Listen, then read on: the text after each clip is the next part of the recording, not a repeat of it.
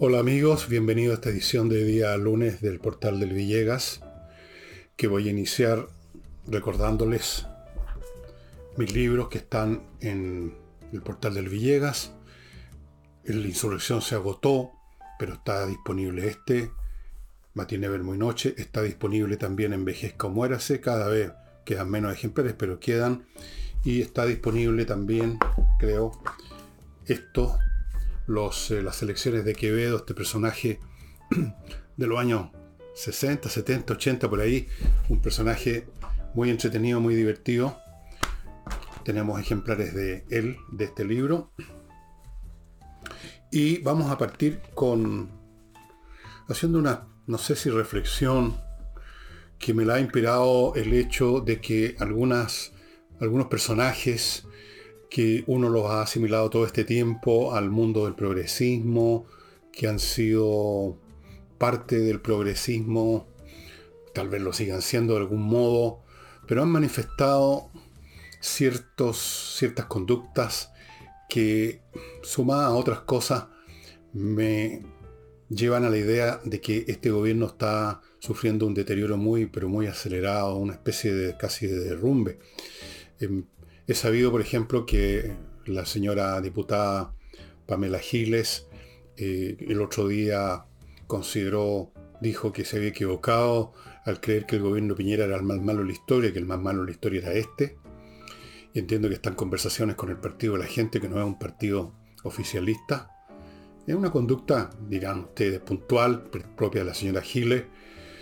Luego tenemos un columnista, eh, Daniel Matamala, que mm, a propósito de el presidente pidiendo respeto en ese evento en que paró, se paró alguien ahí a decirle tu constitución y él pidió respeto, respeto, respeto. Entonces Matamala le pide a él que sea honesto porque las cosas que ha dicho en relación al tema constitucional u otro no le parece que sean muy honestos a, a Matamala. Otro tema puntual, y deben haber muchos más, de hecho hay muchos más, que se van sumando y van configurando un cuadro en el que este gobierno, en vez de fortalecerse, de agarrar más vuelo en su proyecto revolucionario, no solo se ha desinflado, sino que empieza ya a, a dar signos de un prematuro envejecimiento. ¿Por qué es esto? Yo desde hace mucho tiempo dije que en Chile se estaba viviendo un proceso revolucionario y así es. Y dije y he dicho y, seguiré diciendo que esto tiene varias fases. La primera fase duró años, como siempre ocurre, y fue un proceso que mm, se libró en las esferas de las ideas, de los valores, acá se llamó los temas valóricos, fue un proceso largo en que distintas visiones sobre lo correcto, lo incorrecto, lo bueno y lo malo empezaron a surgir y a entrar en conflicto con las ideas tradicionales, con las ideas corrientes. Estuvo el tema, ¿se acuerdan ustedes del divorcio? Después apareció la iglesia y las situaciones que se vivieron con algunos sacerdotes.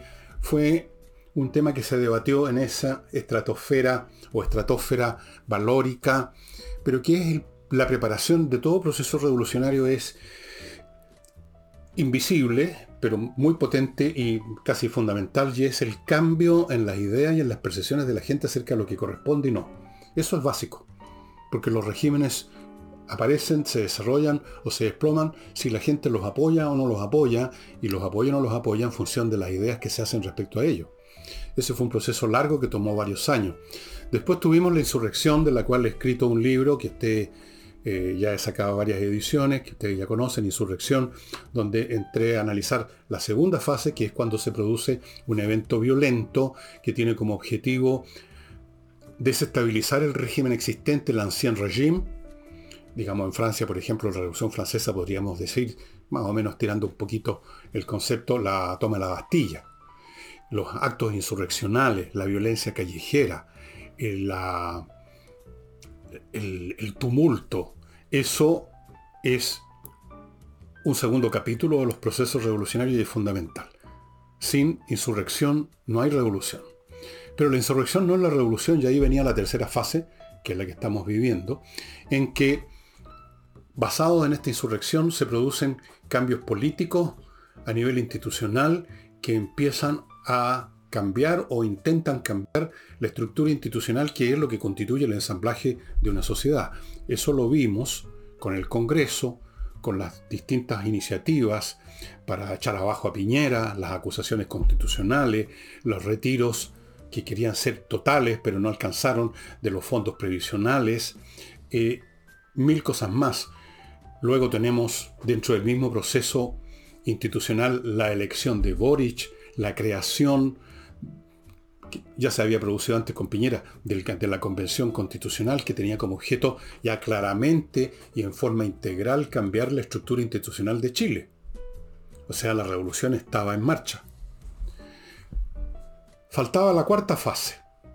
¿Cuál es la cuarta fase en una revolución? La fase en que ya, digamos, el asunto queda relativamente consolidado, la revolución ya está en marcha, es indetenible y simplemente continúa en el proceso de demolición de las antiguas instituciones y el establecimiento de unas nuevas. Esa cuarta etapa supone alguna de las tres siguientes condiciones. Uno, los revolucionarios, o sea, el partido, por ejemplo, en, Rusia fue el partido bolchevique,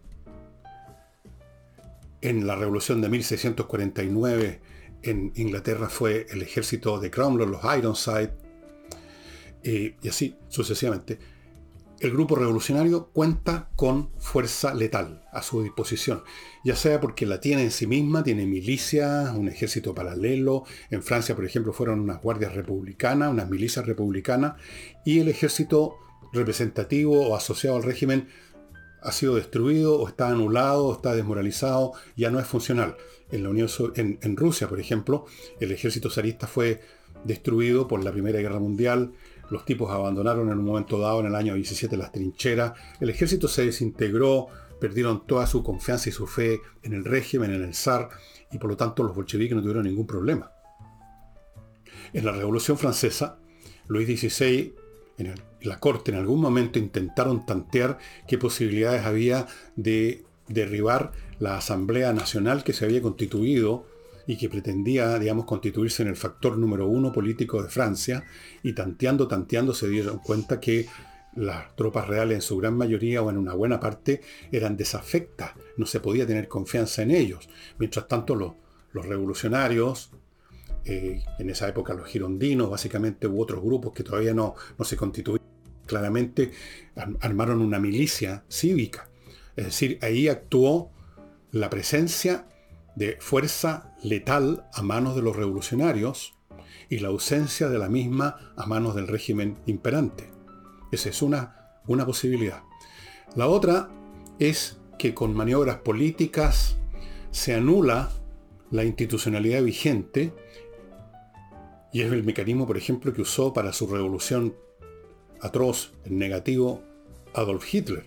Adolf Hitler llega a la Cancillería, llega al poder y anula, anula con, por diversas razones que sería muy complicado explicarlas ahora, anula, deja de tener que enfrentarse al ejército alemán, lo neutraliza políticamente y haciendo uso de su propia milicia, que eran las, las tropas de asalto, las Sturmgruppen, y haciéndose cargo de las instituciones en su calidad de canciller, él se apodera de Alemania y lleva a cabo su revolución institucionalmente.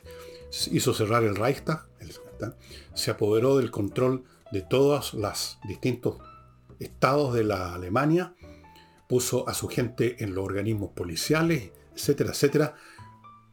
Fue, por así decirlo, un proceso donde se mezclaron varias cosas, pero podríamos, para simplificar, decir institucional. Y una tercera posibilidad es que el grupo que ha llegado al umbral de la revolución o ha avanzado ya un poco, puede consolidar lo que ha logrado y a seguir avanzando si cuenta con una mayoría total de la población. Bien, ninguna de esas tres condiciones se dan para el gobierno de Boric. Ninguna. No controla la fuerza ni anulado las Fuerzas Armadas de Chile, aunque están pretendiendo hacerlo metiendo a gente del Partido Comunista ya lo hicieron en el Ministerio de Defensa y tomando distintas iniciativas que también les han fracasado tendientes a ir controlando institucionalmente a esa institución. La fuerza física que dispone eh, no vale hongo, digamos, no sé cuál fuerza física podría ser las primeras líneas, no. La CAM es una cosa paralela al gobierno, no es propiamente una, un brazo armado político del gobierno. No cuenta con el control de fuerza, no, ninguno. Y tres,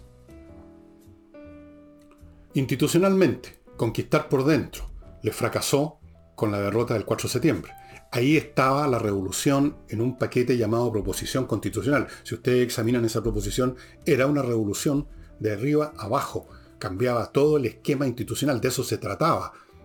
De eso trataba la proposición constitucional. Constitucional. Cómo se iba a constituir el país. Fue derrotado. Falló ese camino. El tercer camino tampoco lo tiene. No tiene una gran mayoría de la población a su lado.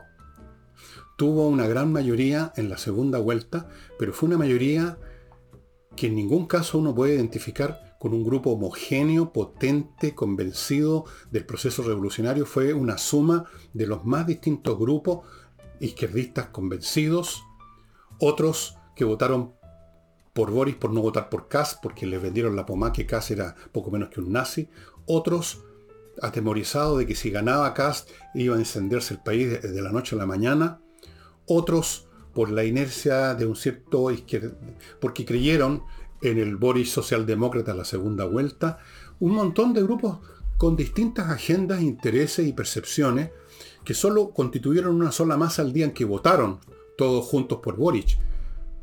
Pero al otro día ya, esos grupos vuelven a sus posiciones propias, a sus agendas propias, y a medida que el gobierno empieza a andar, o más bien dicho a no andar, esos distintos grupos empiezan a percibir que el gobierno no está haciendo lo que ellos quisieran, que el gobierno intenta hacer lo que ellos no quieren, que el gobierno no está haciendo lo que ellos sí quisieran que se hiciera, y por lo tanto uno ya observa que esa mayoría que votó por Boric en la segunda vuelta ya no existe.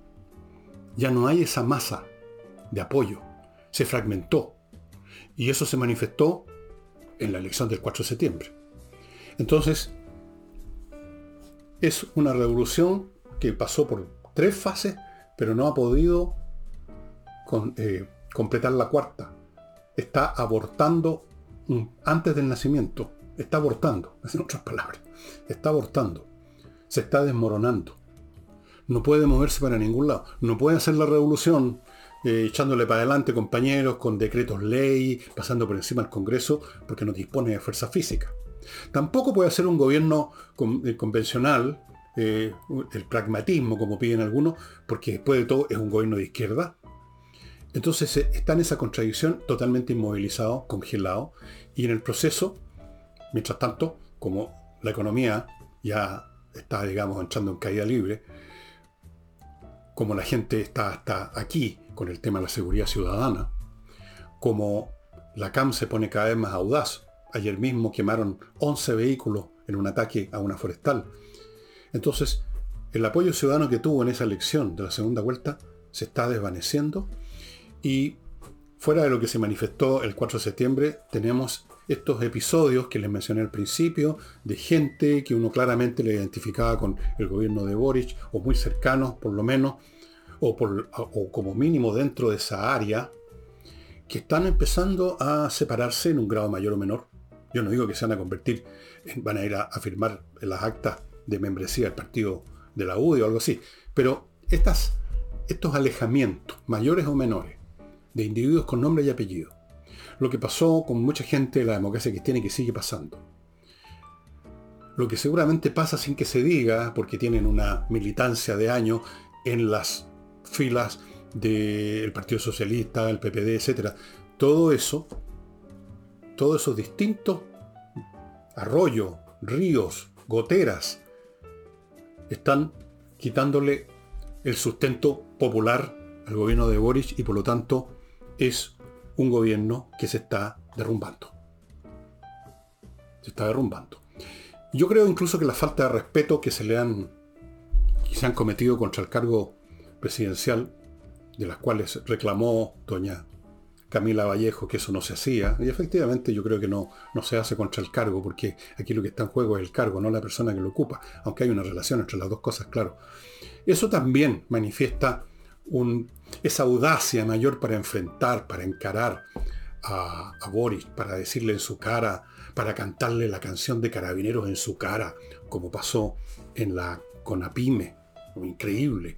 Esas cosas manifiestan que aquellos que votaron por Boris por miedo, aquellos que le han hecho durante tres años el quite al progresismo por miedo, aquellos que han estado todo este tiempo en, en todos los aspectos de la vida política pegados a los muros, ya están perdiendo el miedo, están saliendo del closet político, están sacando la voz, están sacando hasta las canciones. Y eso es derrumbe. ¿Cómo se va a manifestar esta situación en los próximos, no digo años, meses? No lo sé. Pero algo va a tener que ocurrir. Algo, va a suceder que es difícil preverlo. Uno puede imaginar cosas que no van a suceder. No va a ocurrir que Boris se pegue una voltereta como la que se pegó en su momento en el año 47, si no me equivoco, 48, Gabriel González Videla, que llegó al poder apoyado por el Partido Comunista, que tenía un discurso súper revolucionario para su época y que de la noche a la mañana eh, proscribió al Partido Comunista. Eso no va a ocurrir con Boris. Entonces, ¿qué va a ocurrir? ¿Y qué va a ocurrir con el resto del país? ¿Qué va a ocurrir con el resto de las instituciones? ¿Qué va a ocurrir con la ciudadanía que ve que la economía se desploma, que la seguridad ya no existe? Ahora mismo recién, aquí en mi casa, mientras grabo, unos minutos antes, en alguna calle cercana a mi casa, hubo ráfagas de disparos, no sé, no, he visto, no, alcancé a ver si había alguna noticia en algún medio. Eh, bueno, esas son cosas que simplemente la gente ya no las está tolerando y esto de algún modo va a evacuarse, de algún modo se va a manifestar en los hechos. No hay ningún evento electoral, pero pueden haber otras situaciones. Y ahora, antes de continuar con esto, antes de entrar a estudiar un poco el tema con APIME, si es que hay algo que estudiar en él, permítanme recordarles, amigos, invierta en USA.cl, un sitio que corresponde a una empresa chilena norteamericana que le no lo voy a decir que le ayuda, que prácticamente le hace la pega de invertir en Estados Unidos. Usted llega a inviertanusa.cl sin saber nada, sin otra cosa que la voluntad de invertir en Estados Unidos y ellos le ofrecen un portafolio con 3.500 franquicias, otro con cientos de, de posibilidades inmobiliarias en el territorio norteamericano, Luego que usted toma decisiones, le abren cuenta en bancos norteamericanos, le consiguen crédito, lo ayudan a constituir sociedades comerciales en suelo norteamericano, lo asesoran y le pueden conseguir viceresidencia. Todo en inviertenusa.cl. Continúo con algo que dura una semana, aquí nomás que lo voy a, se los voy a contar. Es un espectáculo de bandoneón de uno de los más grandes bandoneonistas. Se podría decir que es un hombre a la altura de ese gran eh, bandoneonista argentino, Astor Piazzolla, me parece que, o puede ser otro, no me acuerdo el nombre, pero esto es un tremendo fulano del, del, bandoneón que se llama Rodolfo Mederos. Don Rodolfo va a estar en el Teatro Nescafé de las Artes el 8 de noviembre. Una función. Y las entradas están disponibles en Ticketet. Si a usted le interesa el bandoneón y el tipo de música que toca Rodolfo Mederos, recuerde este 8 de noviembre, falta poco, falta poco, el Teatro Nescafé de la Arte es más o menos grande, pero igual tiene un cupo limitado. Entradas en Ticketet.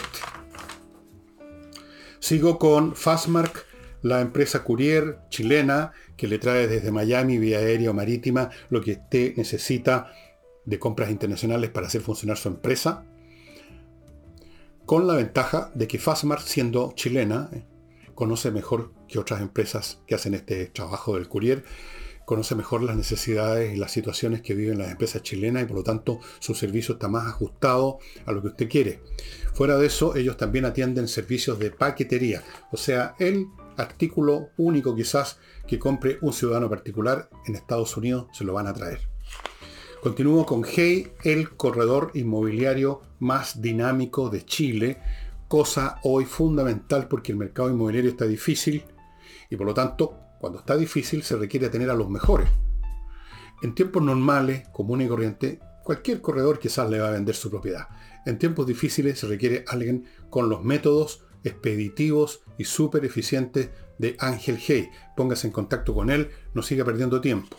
Y termino este bloque con miclimo.com, que entrega, esta empresa chilena, la mejor climatización disponible en este momento en Chile y desde luego en el mundo, porque las tecnologías es la misma.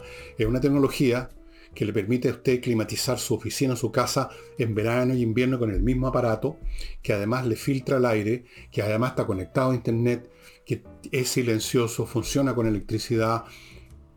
Todas las ventajas posibles, estimados amigos, se las va a entregar miclimo.com. Han ganado dos premios además. ¿Por qué? Por el servicio, por la mantención. miclimo.com. El episodio de Conapime, como ustedes saben, consistió en que el presidente Boris fue a este evento que reúne a pymes y se produjeron estas situaciones complicadas. El tipo que se paró a, a decirle algo. Eh, luego, qué sé yo. Terminaron, parece, los asistentes me dicen, cantando no la canción nacional, sino que el, himno carabinero.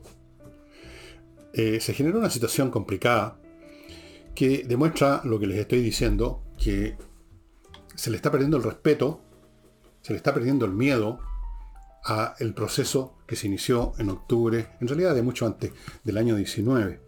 Ahora, en esta oportunidad, aparte de pedir respeto, Boric manifestó que él cree, te equivocado, él cree que existe un mandato para una nueva constitución que sigue vigente. Sí dice, rechazaron la proposición, pero la idea de una nueva constitución es un mandato que sigue vigente. Yo me pregunto, ¿cómo sabe el presidente que sigue vigente? Sigue vigente significa en este caso que habría una mayoría del país que quiere una nueva constitución. Puede ser, pero pregunte. Pregunte primero a la gente si efectivamente están en onda de que iniciemos todo de nuevo haga un plebiscito de entrada como se hizo precisamente para el ejercicio anterior. ¿Quiere usted una nueva constitución, sí o no? Aquí la pregunta podría ser casi la misma. ¿Quiere usted que iniciemos de nuevo? O quiere, como quieran decirlo. ¿De dónde sacó? Ese mandato, los mandatos duran lo que duran. Los mandatos no son eternos. Los mandatos son transitorios, corresponden a un momento en, la, en, el, en el en la flecha del tiempo en que la ciudadanía pide cierta cosa y eso, esa demanda se mide por el número de votos. Por último, por la encuesta. Hay una voluntad mayoritaria de algo, ese es un mandato. Pero ¿por qué asume el presidente Boris que ese mandato que se produjo hasta cierto punto, en circunstancias absolutamente extraordinarias, recordemos cómo estaba el clima en nuestro país el año 2020, ¿por qué asume que ahora, con un clima completamente distinto, la gente sigue, sigue considerando vigente su mandato del año 20? Yo creo que no, pero puede que sí. Pregunten, pregunten. Aquí hay una porfía presidencial, una porfía. No hay tal mandato. Hay que preguntar si existe tal mandato. Pero en fin, eh, en la misma medida en que se le derrumba el suelo bajo los pies a este gobierno, porque, por lo dije, carece de las tres condiciones que le permitirían seguir adelante. No controla la fuerza institucional, digamos, no tiene una mayoría y no tiene la manera de eh, hacer, digamos, en forma jurídica nuevos cambios, porque le fracasó el proyecto constitucional que era, el propio gobierno lo dijo un millón de veces, era, coincidía con el gobierno mismo. Diría yo, era la agenda, era el programa del gobierno.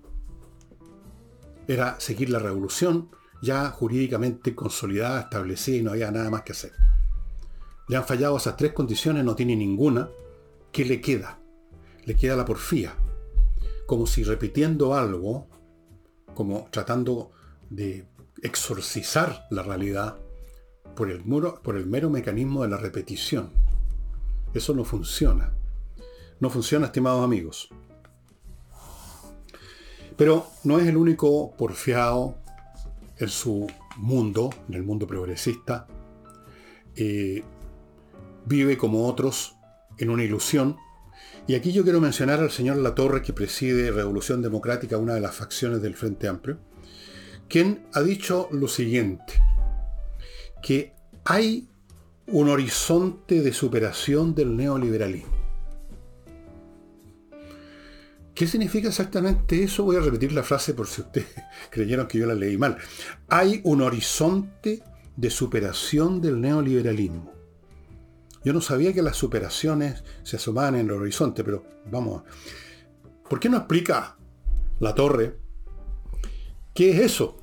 ¿Qué es eso que se estaría asomando en el horizonte? ¿El modelo chino tal vez?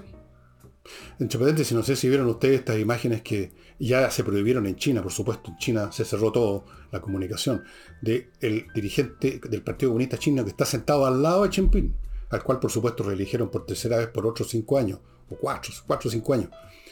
Al lado de él hay un dirigente que cayó en desgracia. Estas son las cosas que pasan en la política del Partido Comunista, las purgas internas.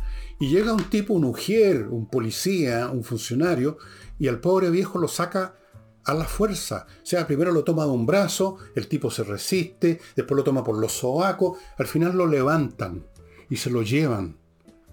La democracia socialista supongo que es eso. A lo mejor ese es el modelo que se está sumando en el horizonte versión La Torre. O es el modelo coreano de Corea del Norte. A lo mejor es ese. O, ¿cuál otro tengo acá anotado? El de Venezuela. Ese es el, el horizonte de, que se está que va a superar el neoliberalismo? ¿O es Nicaragua? Nicaragua, Venezuela o Cuba. Cuba ha estado ahí desde el año 59 dándonos un gran y maravilloso ejemplo de prosperidad económica, libertad, democracia, etc. ¿Qué es lo que se está sumando en el horizonte? Que va a demoler el régimen neoliberal. ¿Qué tienen en la cabeza como modelo? ¿Cómo es posible que un político que preside un partido no pueda decirnos, como decían antes los socialistas, abiertamente queremos un modelo socialista, queremos el país que sea, queremos el socialismo con vino tinto y empanada, el futuro del comunismo. Decían de frentón lo que pensaban, ahora no se atreven porque son cosas que están desprestigiadas y están desprestigiadas porque se derrumbaron y mostraron todas sus falencias y sus crímenes. Entonces se quedan con los horizontes ahora. Hay algo en el horizonte, no sé exactamente qué, pero está anunciando el fin del neoliberalismo. ¿Por qué no explica lo que está viendo? ¿En qué consiste? Es extraordinaria la variedad y la ambigüedad de esta gente. Es un signo de los tiempos. Como se les derrumbaron todos sus anclajes políticos, aquellas cosas que antes se mencionaban derechamente, socialismo se mencionaba derechamente era el futuro de la humanidad, supuestamente. Después venía el comunismo, mejor todavía. El hombre nuevo, que se estaba construyendo supuestamente en Cuba. Flor de hombre nuevo. Se hablaban esas cosas, se creían esas cosas, parecían vigentes esas cosas. Ahora no. Entonces, ¿qué queda? ¿Qué queda en pie? Eh, Maduro y Venezuela del, del país del cual se han ido 4 o 5 millones de personas ya arrancando el paraíso de Maduro. Cuba. ¿Será Corea del Norte? China. China. Quizás sea China. ¿Por qué no nos cuenta, o sea, lo mínimo de un político decir qué es lo que pretende construir para sustituir este horrible neoliberalismo que sacó de la miseria a tantos millones de chilenos, que le mejoró la vida a la mayoría de los chilenos, pero que ellos ven todavía porque no son porfiados intelectualmente. No, no, son obtusos. Entonces, están insistiendo en demoler algo, el modelo neoliberal, pero no saben con qué lo van a sustituir. ¿Y se imaginan usted una empresa de demolición que empieza a demoler un edificio que ha estado funcionando? Y usted le pregunta a la empresa de demolición, ¿y ahora qué van a construir aquí? No sé, está en el horizonte. Flor, ¿no? Flor de político esto. Pero, después de todo, ¿quién es la torre? Un hombre joven, parece. Igual a tantos otros, cuesta distinguirlos incluso físicamente. Son todos como iguales, la barbita, el bigote, la tez color de con leche. Son como que vienen del mismo pool genético, político, cultural. Toda esta generación de políticos, la mayoría de los cuales están en el Frente Amplio, es una generación bastante ignorante, ¿qué quieren que les diga? Pero además son arrogantes. Recuerden ustedes a Jackson diciendo que ellos tienen un nivel moral más alto que todos los demás. Ellos venían a sustituir a la concertación, puros viejos corruptos. Ellos eran, los macanúos. ¿Y con qué se alimentaron mentalmente hace 10, 20, 30 años cuando eran cabros chicos, cuando andaban en bicicleta o en triciclo, después se crecieron un poco, les salió un bigotito, la primera barbita? ¿Con qué se alimentaron? ¿Con qué folletería? ¿Qué estudiaron? ¿Cuántos idiomas saben? Se, alimentaron y se estudiaron folletos, seriales de Netflix. Eh, el último charlatán gurú de alguna universidad europea que se pegaba una vueltecita por Chile.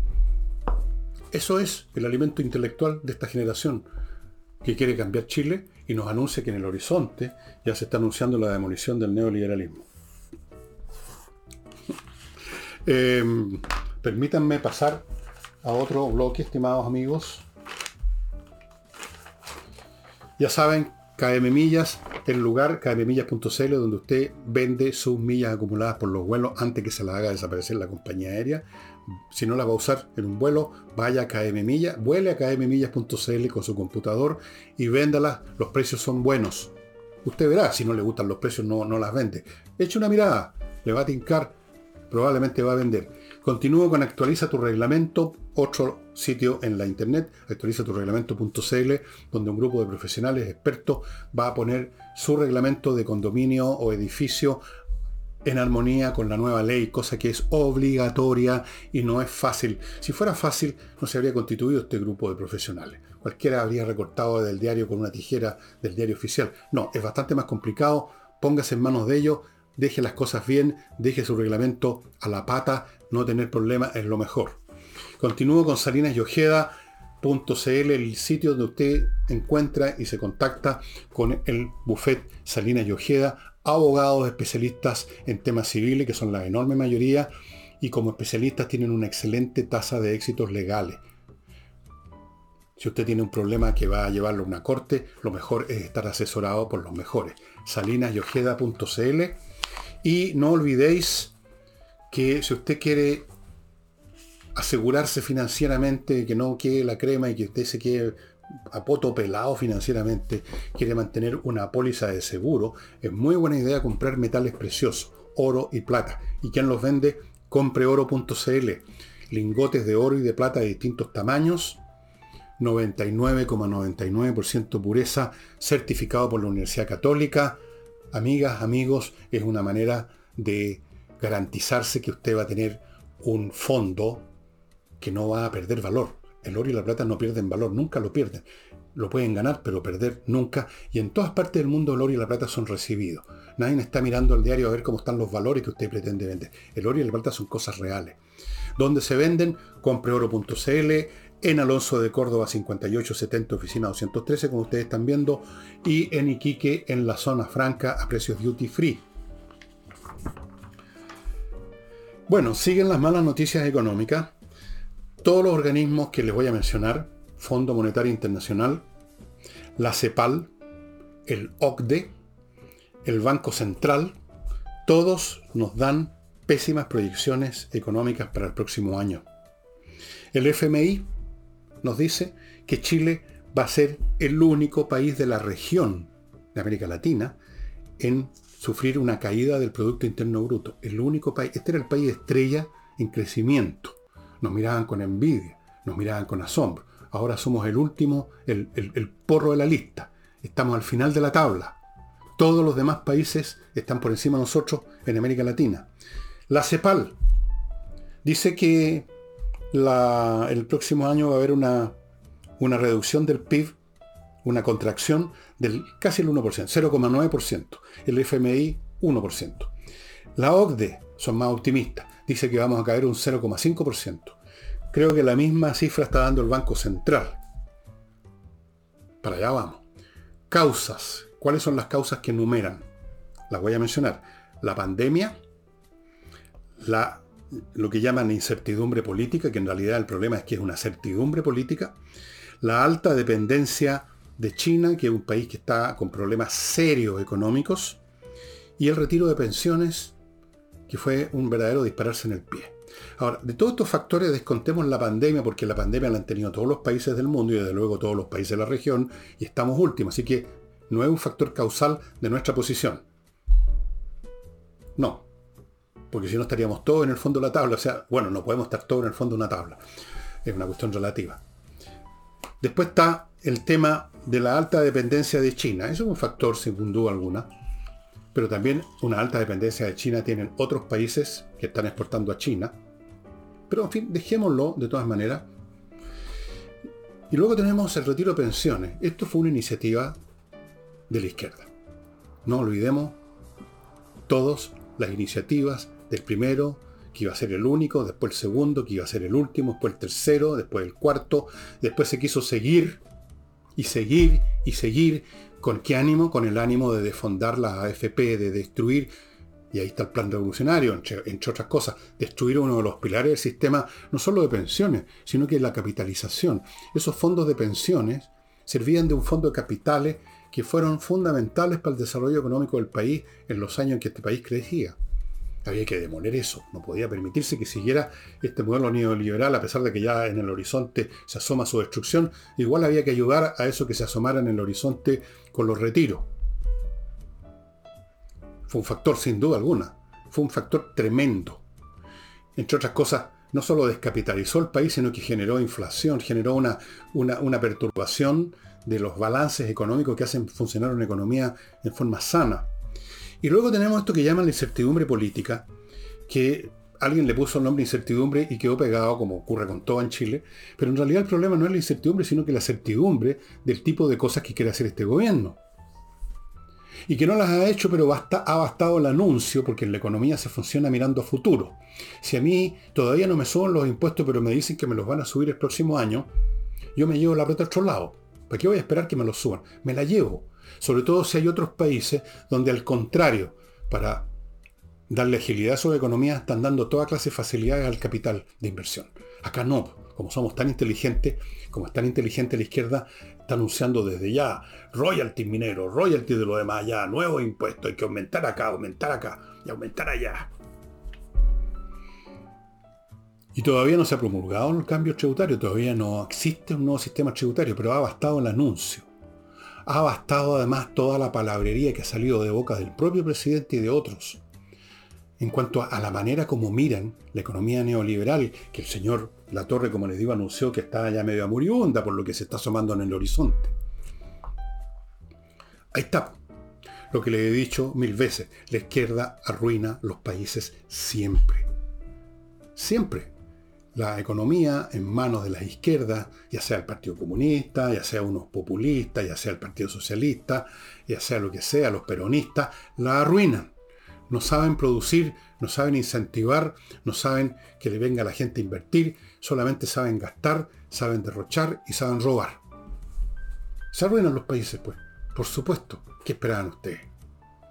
Así es que en esto no hay ninguna incertidumbre, pues. ¿Cuál es la incertidumbre? ¿En qué consiste la incertidumbre que a lo mejor mañana eh, hay una incertidumbre si mañana sigue esa línea o sigue otra de No va a seguir otra línea, esa es la línea de él. Esa es la línea del gobierno. Esa es la línea del señor Marcel que lo tienen ahí de marioneta en Hacienda. Lo pusieron ahí para tranquilizar, como dicen, para tranquilizar a los inversionistas. Flor de tranquilización. No ha venido ninguno a Estados Unidos después de la gira presidencial y de la gira de Marcel. Así es que... Bien, pues sigan votando por las izquierdas. Después lloriquen.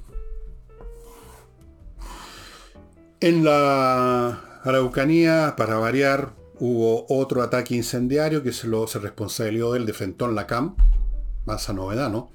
un ataque incendiario, un campamento forestal, de la, un campamento de la forestal Arauco, quemaron 11 vehículos entre camiones, camionetas, máquinas, etc. También se quemaron los edificios donde estaban esos vehículos, dejaron la crema. ¿Qué anuncia la policía?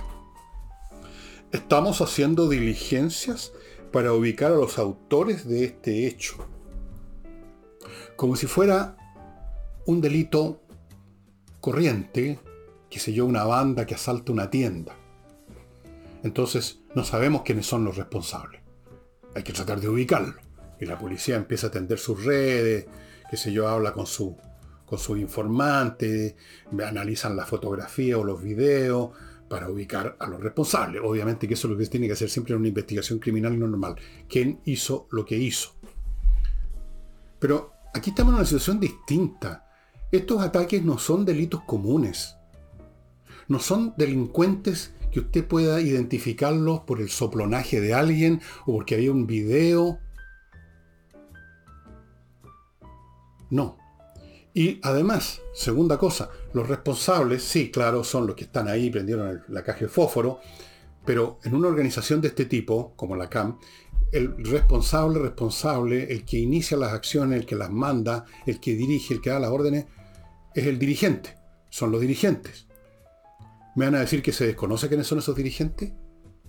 ¿Me van a decir que no hay inteligencia? Claro que hay. Y esto ya tema lo discutimos en unos programas atrás.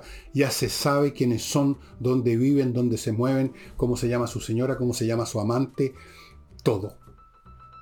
Pero no hay voluntad de ir a buscarlo. Entonces hacen esta comedia de que vamos a investigar quiénes son los responsables. ¿Quiénes pueden ser, pues? ¿Cómo se identifica? Supongamos que, se, que estuvieran contentos, por último, con atrapar a los autores materiales de esto. ¿Cómo los ubican?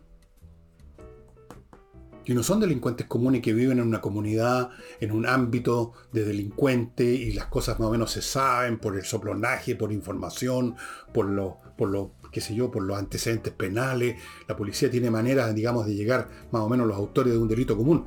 Muchas veces, por lo menos. Pero en este caso, ¿cómo? ¿Qué van a investigar? ¿A quién van a investigar?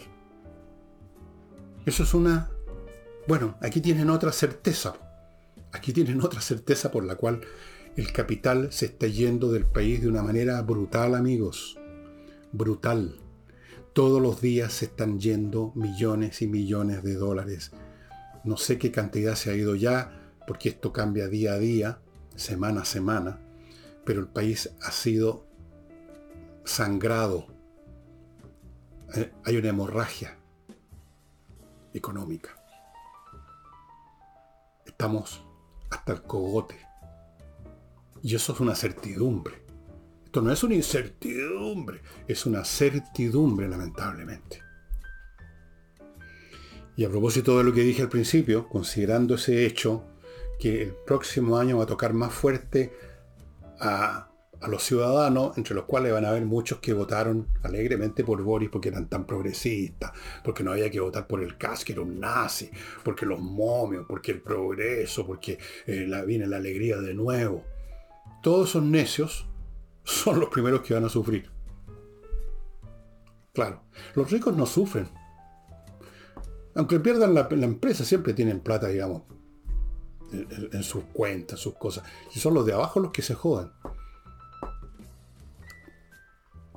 Así es que mm, está la policía haciendo diligencias para ubicar en este delito común a los que quemaron 11 máquinas en, un campamento en la forestal Arauco. 11 vehículos. Diligencias para ubicarla. Y se le faltó la frase final. Y llevarlos ante la ley.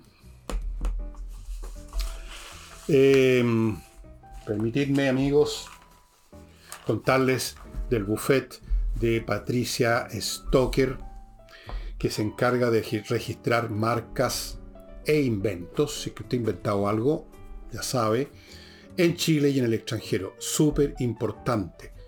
Nadie lo va a perseguir desde el punto de vista legal por no inscribir una marca. Pero usted puede perder como en la guerra. Un inventor que no patenta su invento, cualquiera lo después lo comercializa y se rellena los bolsillos y el inventor se queda mirando para el techo. Las marcas comerciales, si usted no las inscribe, alguien va a llegar a decir, yo la inscribí, la inscribí ayer y entonces mía y por lo tanto vamos saltando con platita porque usted no puede funcionar con mi marca. Entonces usted tiene que cambiar su marca. Mil problemas. patriciastocker.com registra las marcas en Chile y en el extranjero y luego que están registradas las mantiene porque hay que renovarlas, hay que conservarlas, hay que defenderlas. patriciastocker.com Continúo con notariospress.cl, la manera rápida y cómoda de sacar papeles notariales en vez de instalarse horas. En una notaría, como es la tradición, usted se instala unos minutos frente a su computador, llena los datos que le piden para el papel que necesita, lo despacha a notariospress.cl, ellos hacen todo el trámite y usted tiene que ir a la notaría, es cierto, pero solo unos minutos recoger el papel, tiene que firmarlo ahí además, pero lo firma, lo toma y se va minutos, minutos. Continúo con SMF, Soluciones Masterfloor, una pyme chilena que desde el año 2001 provee a la ciudadanía de productos especiales para todo tipo de pisos, para conservarlos, para, para embellecerlos piso flotante, parquet, alfombra, eh, pisos de piedra pizarra, de lo que sea. Todo tipo de pisos tienen un producto especial, estimados amigos. Hay también antideslizantes para alfombra. ¿Quién nos ha caído? se ha resbalado en una alfombra y se ha sacado la, la cresta, digámoslo en castellano. Todo tipo de productos para los pisos, estimados amigos, en SMF. Y recuérdoles que en espacioajedrez.com están liquidando precios para la risa todos los artículos que ustedes ven ahí y otros. Cuando digo precios para la risa estoy hablando de descuentos, aquí estoy viendo los precios, 40, 30%, así como, como nada. Y los precios los va a mantener Pablo hasta la Navidad, aquí dice, no subiremos los precios hasta Navidad, pero no sabemos cuánto va a durar la mercadería. Yo hoy día, antes de hacer este programa, no llamé a Pablo a preguntar cuántas mercaderías les quedan, pero asumiendo lo que ya estaba ocurriendo la semana pasada, no deben ser muchas. Así es que entre Espacio Ajedrez y aproveche de contratar cursos, estimados amigos, cursos. Para todas las edades, para todos los niveles de juego, para todos los sexos, lo que usted quiera. Cursos que van a ser extremadamente útiles para los niños. Bueno, yo ya les mencioné lo que pasó en el Congreso del 20, 20, Congreso del Partido Comunista Chino, donde reeligieron para que siga presidiendo la gloriosa economía china a Jinping. Les conté ya cómo sacaron en vilo a un dirigente. Así son las purgas. Yo no sé si va a vivir o no. A lo mejor ya no les meten un tiro en la nuca. Ahora, si lo aprovechan de acusarlo, si no se porta bien y lo acusan de corrupción o de alguna cosa, le, va al tiro en la nuca en China, ese es el sistema. Pero tiene que pagar la bala a la familia, ustedes saben. Nada es gratis. Eh, vamos a ver qué hace Jinping. La economía china está en muy malas condiciones en este momento. La burbuja china está desinflándose por todos lados. Y el Partido Comunista Chino y Jinping, especialmente dentro del Partido Comunista Chino, se casó con su retórica de reunirse con Taiwán a la fuerza si es necesario. Y esto podría llevar a un enfrentamiento militar eventualmente.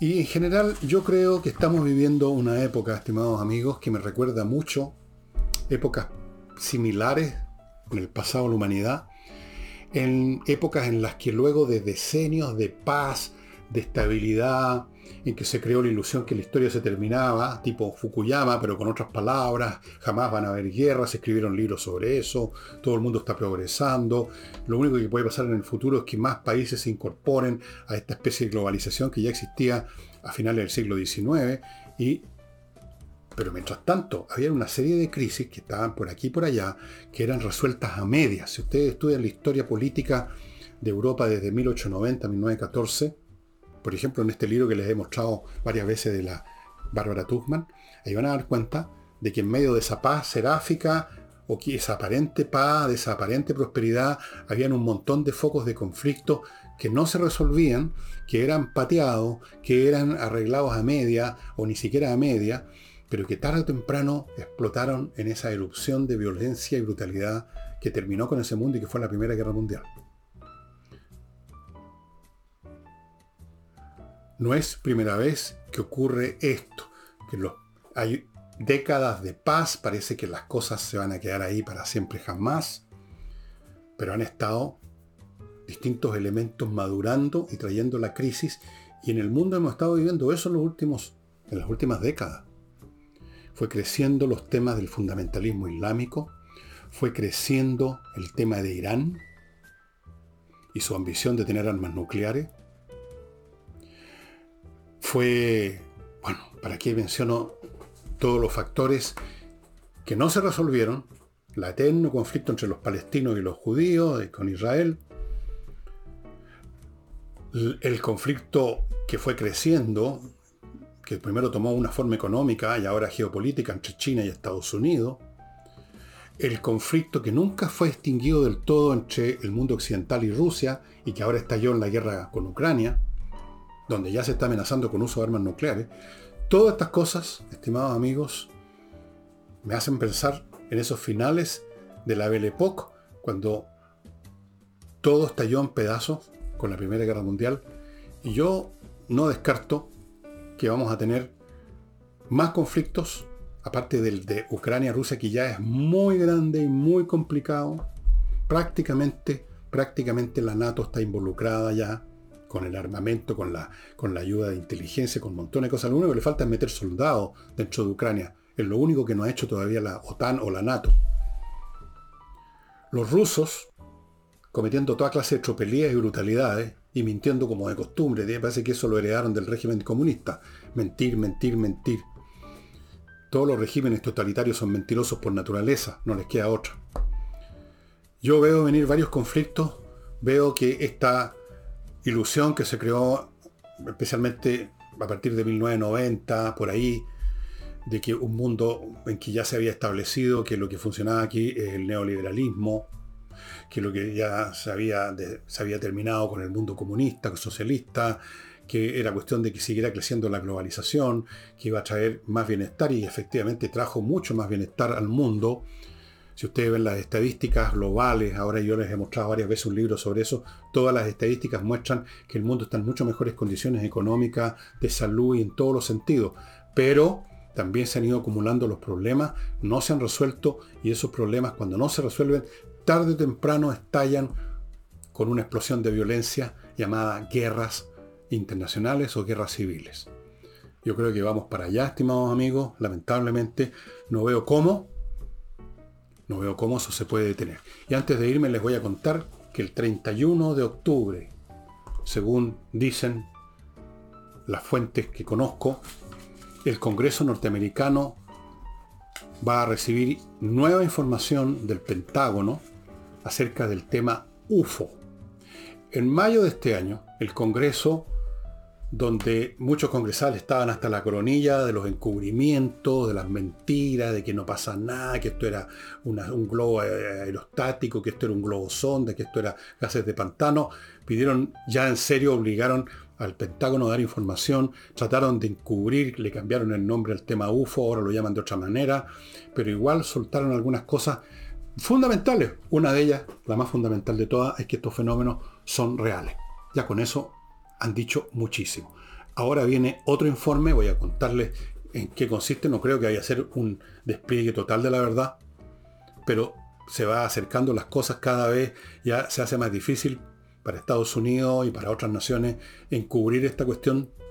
Y vamos a ver qué pasa el 31 de octubre, cómo manejan el tema ahora los responsables de redactar el informe que el Pentágono le tiene que entregar al Congreso este 31, en unos días más muy interesante. Ya hay algunos, hay algunas eh, hipótesis de algunos que están más o menos metidos en el asunto, que reciben información, digamos, lateral, de algunos que están metidos adentro, el Pentágono, siempre saben, se filtran cosas. Y dicen que esto ya prácticamente es un reconocimiento que estamos en presencia de artefactos que no son de origen terrestre, pero vamos a ver, en una de esas se sigue insistiendo en tratar de ocultar, vuelven a cambiar el nombre de las cosas, vuelven a decir que no, que sí, o reconocen el mínimo que deja todavía una sombra de duda. Vamos a ver, yo les voy a contar, es el 31 de este mes, de este mes. Así es que cuando llegue el momento haré quizás hasta un programa especial sobre eso si vale la pena. Vamos a ver. Y con eso, estimados amigos, me voy, no sin antes recomendarles este libro que es, está disponible en Amazon, El escudo de Aquiles, que es, y no exagero, lo he leído tres veces y lo voy a leer por cuarta vez, es una obra maestra de análisis geopolítico a propósito de lo que estaba hablando recién. De, como dice aquí, la guerra, la paz y el curso de la historia. ¿Cómo se relaciona la guerra con las estructuras políticas, con las relaciones geopolíticas con el inicio o el fin de fases históricas, cuando tal o cual sistema queda ya definido como inviable, como pasó con el socialismo. Es una visión súper inteligente, es la cosa más inteligente que he leído en mi vida. Bueno, yo no soy, no he leído todo lo que se ha escrito sobre ciencias políticas, pero este libro es realmente extraordinario. Y se los recomiendo a todos ustedes. Está en Amazon, el escudo de Aquiles, que yo voy a releer muy pronto. Lo tengo en mi columna de libros por releer. Un libro muy curioso, además, cómo está hecho cómo se formaron los estados modernos, cómo se relaciona eso con la competencia entre sociedades y las necesidades militares. A veces las necesidades militares obligan a constituir el Estado de otra manera. Por ejemplo, y con esto nomás termino el programa, los estados monárquicos ya definitivamente superiores a los poderes locales, a los varones, a la nobleza, son el resultado necesario, esta, esta máquina más importante, de la mantención, la creación y la mantención de ejércitos ya de masas que a su vez eran necesarios para enfrentar a los adversarios. La necesidad de las fuerzas militares crean el Estado y el Estado crea las fuerzas militares. Muy interesante, estimados amigos. Y ahora sí, termino el programa. Muchas gracias y nos estamos viendo mañana con Nicole Rodríguez.